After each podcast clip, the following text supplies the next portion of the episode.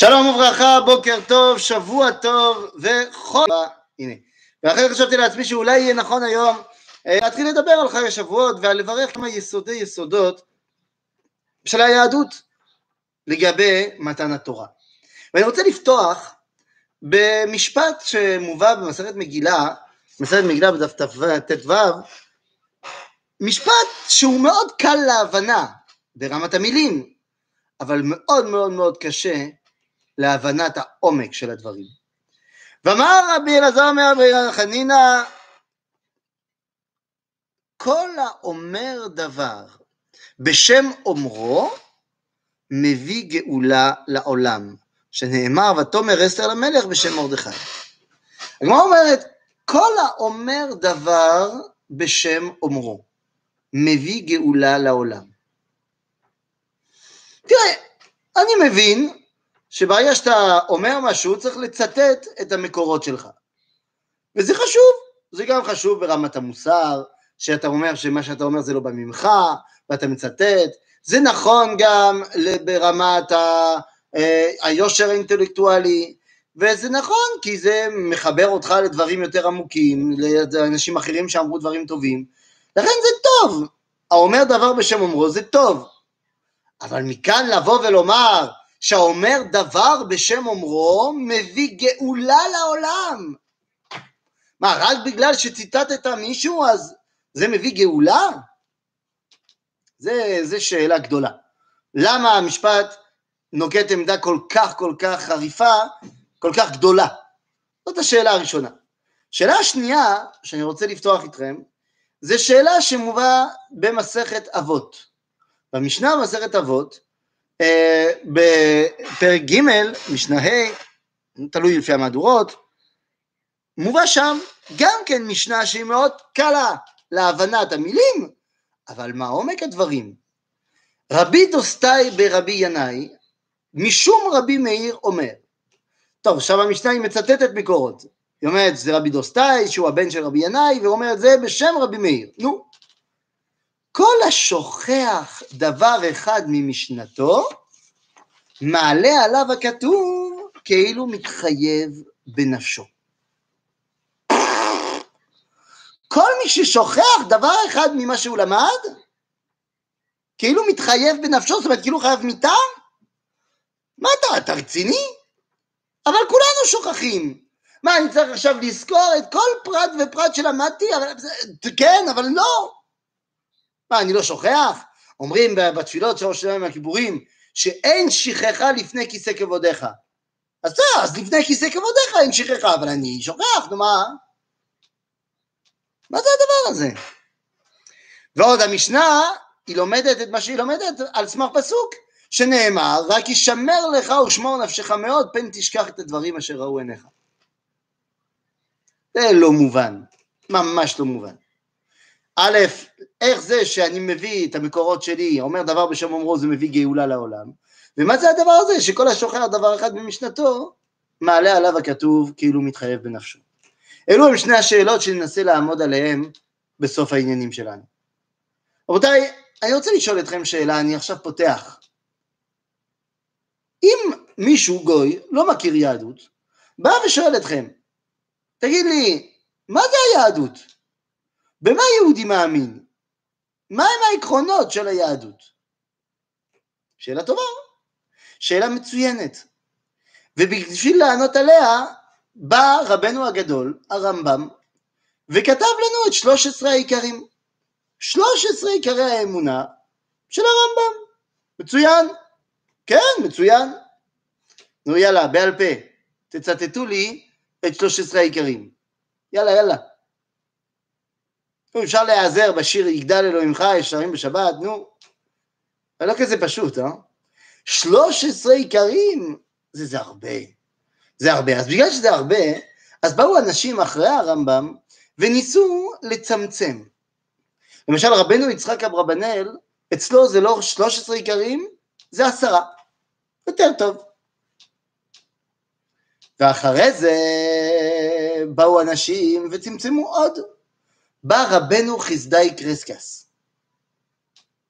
רבנו חסדאי קרסקס בספרו ספר העיקרים בא ו... אה, סליחה, בספרו אור השם, בא ואומר שאין עשרה, יש שישה. שישה יותר קל, אבל עדיין יותר מדי. לכן בא תלמידו רבי יוסף אלבו בספר העיקרים ואומר, אה, לא, אתה יודע מה, יש שלוש. יש רק שלושה עקרונות שעליהם אפשר להעמיד את כל היהדות. מה הם? האחד, תורה מן השמיים. השני, שכר ועונש. והשלישי, מציאות השם. שלוש העיקרים של רבי יוסף אלבו. טוב, זה קל לזכור, שלוש זה בסדר. רק שיש בעיה אחת, שיש אנשים שאמרו שזה יותר מדי, ורצו לצמצם את כל היהדות בעיקר אחד. אז אם היינו צריכים לצמצם מתורה מן השמיים, שכר ועונש ומציאות השם, לתורה אחת, ליסוד אחד, מה הייתם בוחרים? אתה אומר אלכס תורה מן השמיים, אבל אני נוטה להסכים איתך, רק צריך להסביר למה. שכר ועונש לא יכול להיות עמוד התווך של היהדות, מסיבה אחת פשוטה.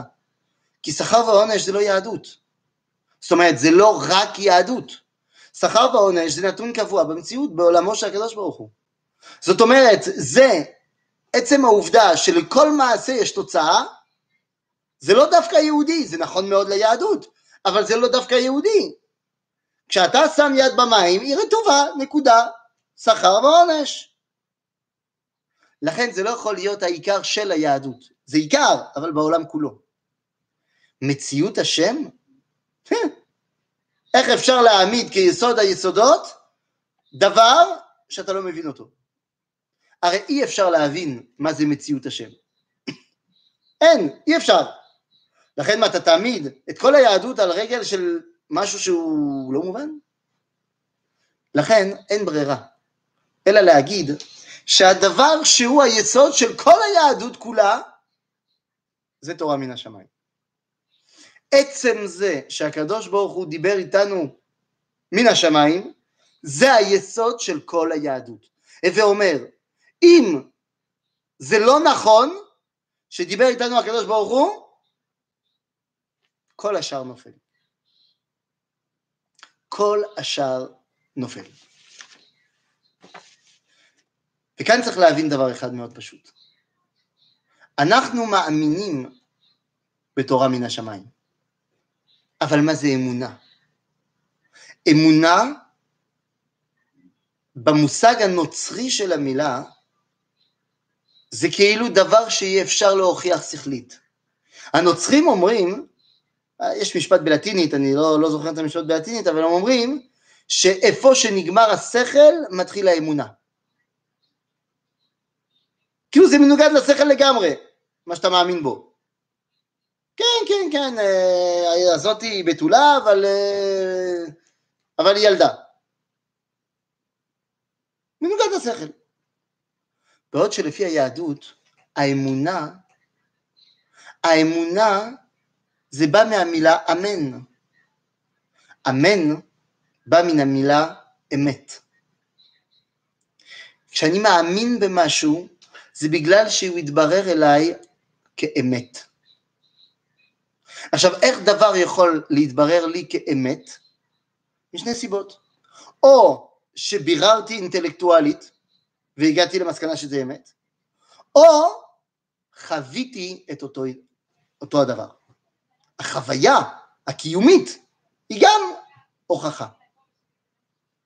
עכשיו שאמרתי את כל זה, צריך להבין אומר רבי יהודה הלוי בספר הכוזרי במאמר ראשון, בפסקה מ"ט, אומר שכשבא משה רבנו אחר, 400 שנה אחרי אברהם אבינו, הוא טורח ואומר שהגיע העולם למדרגת הבנת מדעית מאוד מאוד גדולה, והמצרים היו בהייטק של המדע. עכשיו, למה רבי יהודה הלוי הוא מסביר לנו את זה? למה זה חשוב לדעת שכשמשה רבנו, העולם המדעי המצרי הוא מאוד מפותח? זה מאוד חשוב להבין, כי הרי מי שחי בהתפתחות מדעית גדולה, מאוד מאוד קשה לו למכור לו לוקשים. ואני חוויתי את זה על בשרי. ואני לא חושב שאני היחיד, אני חושב שכל האבות, דורי דורות, חוו את זה, והבינו שפתאום הילד, ילדה שלהם, גדל. הנה השבת, במאמץ אדיר להראות לביתי בת הארבע שאני קוסם על, באתי ועשיתי לה את אה, תפסתי לך את האף, הנה הוא פה, ואני אוכל אותו. הנה, תפסתי לה את האף. עד שהיא מסתכלת אליי ואומרת לי, לא בצחוק בכלל, אומרת לי, אבא, האף פה, מה אתה מבלבל?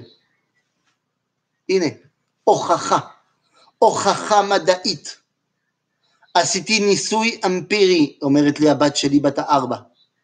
עשיתי ניסוי אמפירי. בדקתי בפרצוף של אח שלי, ראיתי שיש מובלע פה, ואתה קראת לזה אף. אחרי זה בדקתי בפה, בפרצוף של אחותי, וראיתי שיש פה מובלע, וזה אף. ובדקתי אצל אחותי עוד אחד, ויש פה מובלע. ואני בדקתי בעצמי, ופה אני רואה, מרגיש שיש לי את המובלע, ואתה אמרת זה אף. לכן, האף שלי פה, ואם הוא פה, הוא לא ביד שלך. אז אתה משקר. הנה, הוכחה מדעית. לכן מאוד קשה למכור לוקשים לבת ארבע. כי זהו, היא הגיעה כבר להבנה מדעית אה, ברורה על כל מיני דברים. לכן רבי יהודה הלוי אומר, העולם הגיע להבנות מדעיות חבל על הזמן. לכן, אם אתה תרצה למכור לעם ישראל לוקשים, זה לא ילך לך. ועוד דבר צריך להבין, יש אנשים שבאים וטוענים שבסיס האמונה היהודית זה לפי הניסים שחולל הקדוש ברוך הוא.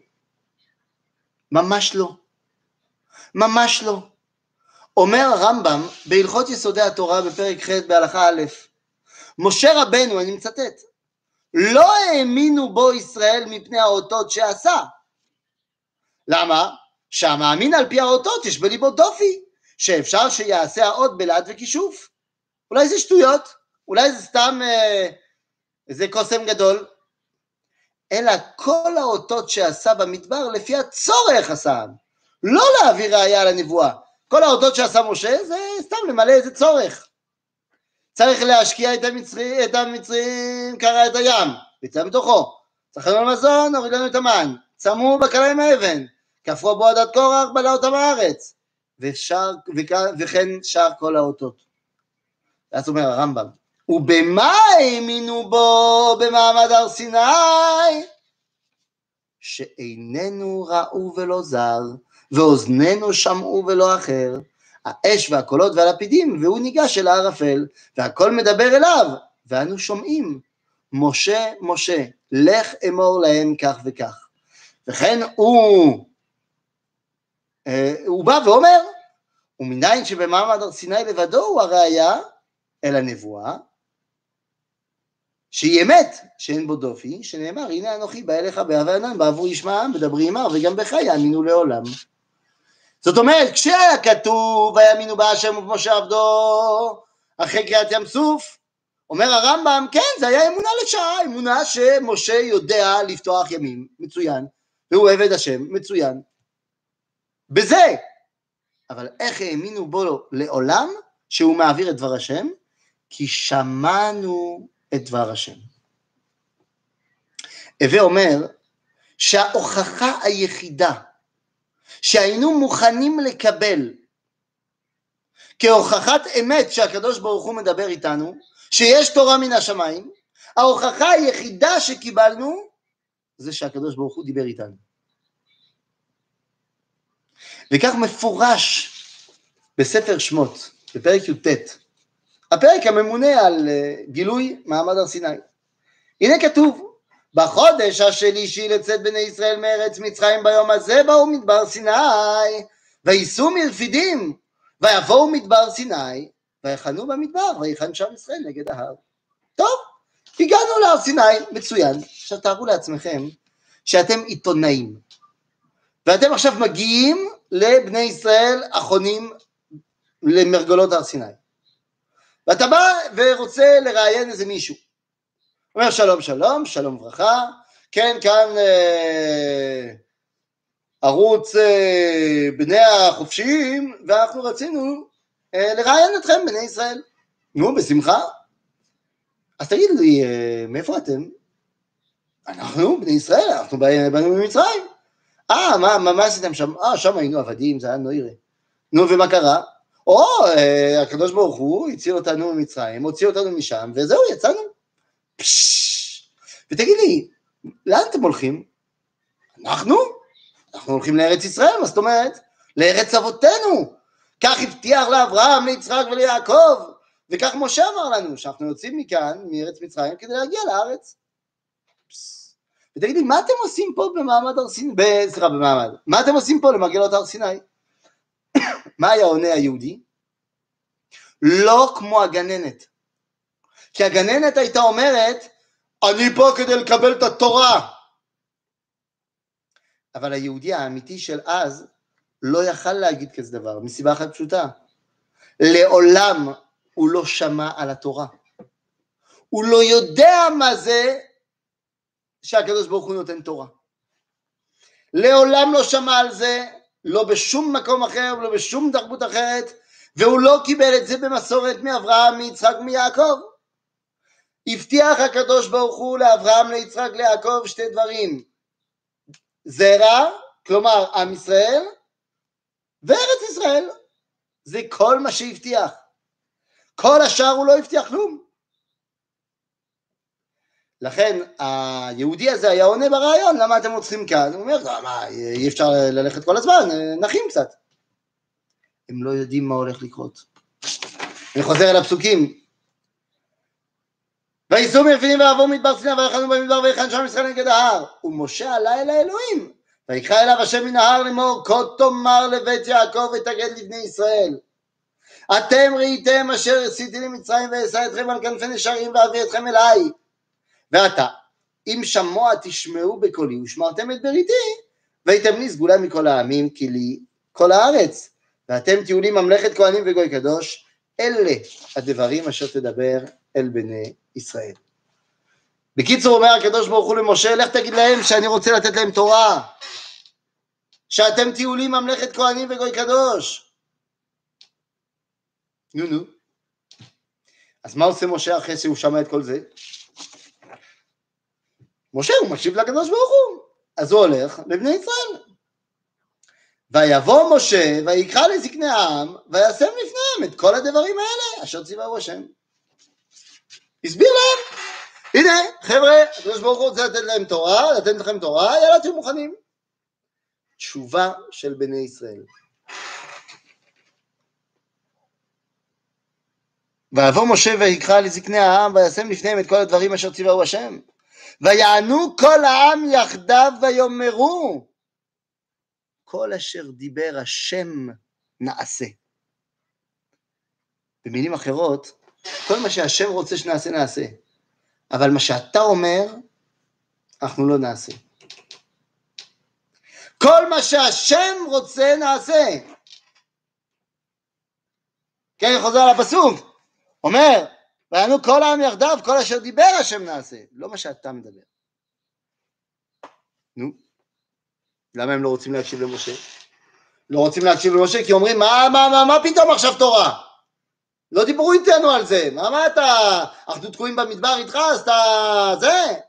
אולי בכלל זה רעיון של יתרו, השוור שלך, הרי בתחילת הפרשה הוא בא ונתן לך כל מיני עצות ואתה קיבלת, אולי בכלל רעיון התורה הזה זה רעיון שלו, זה לא רעיון של אה, הקדוש ברוך הוא. וישב את דברי העם, וישב משה את דברי העם אל השם. משה חוזר לקדוש ברוך הוא ואומר, אה, טוב, שמע, הם לא רוצים. אני מאוד רציתי לתת מה שאתה אמרת, אבל הם לא רוצים. אומר הקדוש ברוך הוא, או, oh, שקוייך, איזה גדולים. ואומר השם אל משה, הנה אנוכי בא אליך באב וענן, בעבור ישמעם בדברי עמך וגם לך יאמינו לעולם. ויגד משה דברי העם אל השם. הקדוש ברוך הוא אומר, הם לא רוצים? טוב, אז אני בא. אני בא. אני בא, ואני הולך לדבר איתם. תגיד להם. ואז משה יגיד להם, חבר'ה תהיו נכונים לשלושת ימים, אל תקשו אלישע וזה, אה, כי הקדוש ברוך הוא בא. זאת אומרת, בני ישראל לא הסתפקו בזה שמשה, ככל שגדול יהיה, יהיה המתווך ביניהם לבין ריבונו של עולם. הם רוצים, רש"י יביא את זה, רצוננו לראות את מלכנו. לא רוצים אנשים בדרך. אני מיד רוצה לפנות אל המנהל. אני לא, לא מסתפק בבנקאי. זאת אומרת שלא רצו לקבל הוכחה שהקדוש ברוך הוא מדבר עם מישהו שאומר שהקדוש ברוך הוא דיבר איתו. הקדוש ברוך הוא רוצה לדבר, שידבר איתנו. ובאמת זה בדיוק מה שקרה. זה בדיוק מה שקרה. הקדוש ברוך הוא נגלה בהר סיני אל עם ישראל כולו. ולמה זה חשוב? ולמה זה חשוב שהקדוש ברוך הוא יתגלה לכולם ולא לאיזה יחידי יחידים? מכיוון שההוכחה על קיום מעמד הר סיני הוא זה שיש עדות, כמו שאומר הכוזרי, של שישים ריבו ששמעו את אותו סיפור ומעבירים את אותו סיפור לדורי דורות. אפילו משה בא ואומר בסוף ימיו, פרשת ויתחנן הוא אומר, אומר כך, משה רבנו בספר דברים בפרק ד' שענה לימים ראשונים אשר היו, היו לפניך למן היום אשר ברא השם אלוהים, אשר ברא אלוהים סליחה אדם על הארץ ומקצה השמיים ועל קצה השמיים. הנהיה כדבר הגדול הזה? או הנשמע כמוהו השמע עם כל אלוהים מדבר מתוך האש כאשר שמעת אתה ויחי. זאת אומרת אומר משה רבנו תבדוק. אני עכשיו אה, לא נכנס איתכם לארץ אבל תגידו לכל הילדים שלכם ונכדים וכדומה תבדקו. בכל התרבויות מקצה העולם ועד קצהו ובכל הזמנים האם יש מישהו שאומר את זה? שהשם בורא העולם דיבר עם בשר ודם? והתשובה היא לא. באמת, בשום אה, תרבות, מיתולוגיה, שהיא פרה-תורה, שהיא לפני התורה, לעולם לא ראינו אף אחד שטוען שבורא העולם מדבר עם הבריאה. לא קיים בשום מקום. אתם יודעים למה זה לא קיים? זה לא קיים כי הקדוש ברוך הוא לא דיבר עד שהוא דיבר. וכל עוד שהקדוש ברוך הוא לא מדבר, אי אפשר לדעת שהוא מדבר. למה? שאלו אותי למה? אני אענה לכם למה. מכיוון שבעולם הזה, כך זה אחד מהיסודות של הפיזיקה העכשווית, שאמר הבן אדם שנקרא לבואזיה, הוא אמר, בעולם הזה, ביקום שלנו, שום דבר לא נעלם, שום דבר לא נברא, הכל מתפתח. האמירה הזאת היא בניגוד מוחלטת, בהתנגדות מוחלטת ליסוד היהדות, של יסוד הבריאה. אבל נכון, יסוד הבריאה הוא זר לפיזיקה העכשווית. הפיזיקאים מאמינים שמדבר אחד, תוסיף לזה אנרגיה, אפשר להפוך לדבר שני. זה בסדר. זאת אומרת, הרכבה של כמה דברים ייצרו משהו חדש. אבל זה, המשהו החדש הזה יהיה רק הרכבה. שיהיה דבר שנברא יש מאין, זה בניגוד למדע העכשווי. באה ואומרת התורה בראשית ברא אלוהים את השמיים ואת הארץ. הקדוש ברוך הוא ברא, מה אתה רוצה? יש מאין. אבל היסוד הזה של הבריאה יש מאין, אם הקדוש ברוך הוא לא מתגלה לבריאה, הבריאה היא לא יודעת את זה. כי כל עוד שדבר הוא מחוץ לתחום ההוויה שלי, אני לא יכול לא לחשוב עליו ולא להמציא אותו. תקראו את כל הסרטים של המדע בדיונית.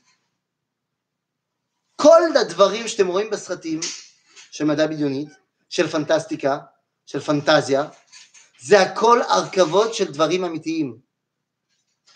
והנפש הנפש האנושית יודעת להרכיב דברים. למשל, אני בגן החיות ראיתי פילים, ואני גם ראיתי צבע ורוד.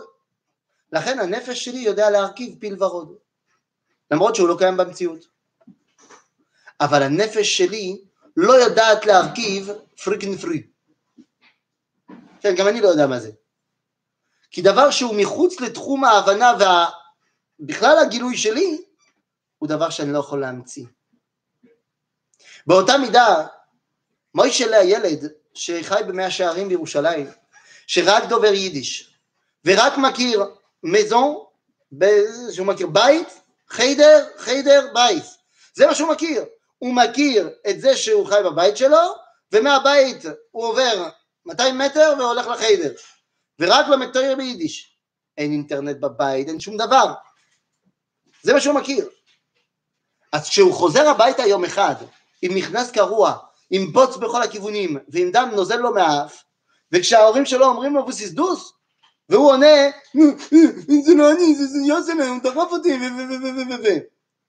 הסיפור הזה יכול להיות אמת, זה יכול לקרות. זה גם יכול להיות שקר, זה גם יכול להיות שהוא סתם רץ והחליק והוא מתבייש להגיד. כי כל המרכיבים בסיפור הם מרכיבים בין שהם אמת בין שהם שקר, הם בתחום הדעת שלו. הוא מכיר את יוסלה, הוא מכיר בוץ, הוא מכיר נפילה, כל זה הוא יודע. אבל אם יום אחד אותו מוישלה, שלא יודע שום דבר חוץ מבייס, חיידר, יידיש, אין אינטרנט, בא וחוזר הביתה ואומר שתי משפטים ביפנית, מואה, ושואלים אותו ההורים, בוסיס דוס, והוא אומר, תראו, זה משהו מאוד מוזר. בדרך הביתה פגשתי אנשים מוזרים מאוד ברחוב, עם עיניים מלוכסנות ועם אה, מצלמה גדולה, ולימדו אותי במבטא מטורף את שני המשפטים האלה. ואתה בדקת, זה באמת אה, יפנית. האם הוא יכול להמציא את זה? והתשובה היא לא. הסיפור הזה חייב להיות אמת, למה? כי היפנית הוא לא חלק מהדעת שלו. אז אם עכשיו הוא יודע שאתם משתתפים ביפנית, זה חובה שמישהו מחוץ לתחום הדעת שלו בא והסביר לו את זה. בא משה ואומר, תחפשו עוד תרבות שאומרת שהבורא מדבר עם הנברא. זה לא קיים. זאת אומרת, היחידים שאומרים שהאל מדבר עם הבריאה, זה מי שגם אומר שהוא מדבר איתו. זאת אומרת, ההוכחה לזה שהיה מעמד הר סיני, זה שהיה מעמד הר סיני. כי אם לא היה מעמד הר סיני, לא היינו יכולים להמציא את זה. בעצם, מעמד הר סיני, עצם זה שהקדוש ברוך הוא נגלה אלינו, זה התשובה של הבריאה. שהרי בבריאת העולם, הקדוש ברוך הוא ברא את העולם בעשרה מאמרות. כך מובא במשנה מסכת אבות בפרק 50, משנה א', שבעשרה מאמרות נברא העולם. עכשיו אני שואל אתכם, אותם המאמרות שפוגשים בספר בראשית, ויאמר אלוהים, ויאמר אלוהים, ויאמר אלוהים, עד שפוגשים וסופרים ויש רק תשע מאמרות, אבל אומרים שבראשית ברא אלוהים זה גם מאמר. אותם המאמרות, האם הם מסתירים את הקדוש ברוך הוא, או מגלים את הקדוש ברוך הוא? והתשובה היא פשוטה. הטבע שהקדוש ברוך הוא ברא, מסתיר אותו. הקדוש ברוך הוא ברא את העולם, ובכל בריאה ובריאה, וכל מאמר ומאמר שם איזה מסך בינינו לבינו. אם הוא רוצה עכשיו להתגלות, הוא חייב לגדור חורים במסכים האלו. כמה חורים? עשרה, בוודאי. מתי יהיו החורים האלו? בעשרת הדיברות. עשרת הדיברות הם החורים שמאפשרים לקדוש ברוך הוא להתגלות מאחורי מסכו. במאמר הוא הסתיר את עצמו, בדיבור הוא מגלה את עצמו. עכשיו אתם מבינים את המשפט שבו פתחנו? כל האומר דבר, זה לא עברית. היינו צריכים להגיד כל האומר אמירה, או כל המדבר דבר. אבל פה אומרים לא, לא, לא, לא, לא, אתה לא הבנת. כל האומר דבר. זאת אומרת, כל מי שהופך את המאמר לדיבר, בשם אומרו, מביא גאולה לעולם. מה זה גאולה? גילוי. זאת אומרת, מי שהופך את המאמרות שהסתירו את הקדוש ברוך הוא לדיבור שגילה את הקדוש ברוך הוא, הוא מביא גאולה לעולם. לכן זה לא פרט טכני של לצטט מקורות, שזה חשוב בשביל עצמו, אבל המשפט בא ואומר משהו אחר. כל האומר דבר מגלה מהדיבור. בשם אומרו, מביא גאולה לעולם. ולכן, עכשיו הגילוי הזה, שהיה בדיבור האלוהי, צריך, רק לזכור דבר אחד, למי הוא נאמר. הדיבור הזה נאמר לכלל ישראל, כדי שיהיה עד לדבר הפשוט, שיסוד היסודות הוא שהקדוש ברוך הוא פשוט דיבר איתנו. וזה הבסיס של כל השאר. ולכן אומרת המשנה במסכת אבות, כל השוכח דבר אחד ממשנתו. מה זה דבר אחד? הדבר האחד. הדיבור האחד, את עצם העובדה שהקדוש ברוך הוא דיבר איתנו, הרי יש מחלוקת, הרי אם שמענו את עשרת הדיברות, או רק הדיבר הראשון, או שני הדיברות הראשונות. נגיד נלך על הכי מצומצם, ששמענו את הדיבר הראשון, זה לכולי עלמא לא פליגי. לכן, כל השוכח דבר אחד, את הדיבור האחד, הראשוני, זאת אומרת, את זה שהקדוש ברוך הוא נגלה אליי. כל מי ששוכח את זה ממשנתו, מעלה, עליו, מעלה עליו הכתוב כאילו מתחייב בנפשו, הוא לא באמת חייב מיתה, אבל כאילו. כי הרי מה, אתה, אם אתה שוכח את זה, אז אתה חושב שכל היהדות בנויה על בסיס אחר? לא.